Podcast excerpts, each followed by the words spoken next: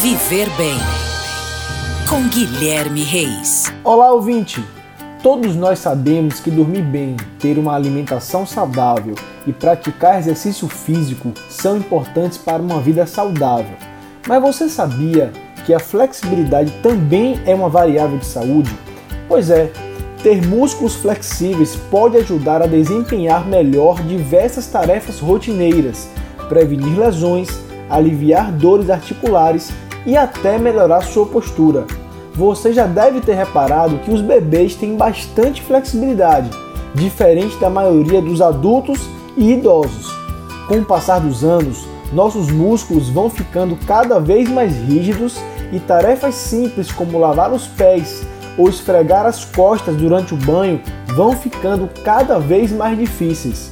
Certamente, você que trabalha muito tempo sentado ou que precisa usar sapatos com salto alto muitas horas por dia, talvez sofra com dores na coluna e nos joelhos. Ou você que passa horas digitando em frente ao computador pode estar sentindo dores nos punhos, cotovelos e ombros. Isso se deve à ausência de alongamento e, com isso, o encurtamento de alguns músculos, o que pode estar gerando essas dores.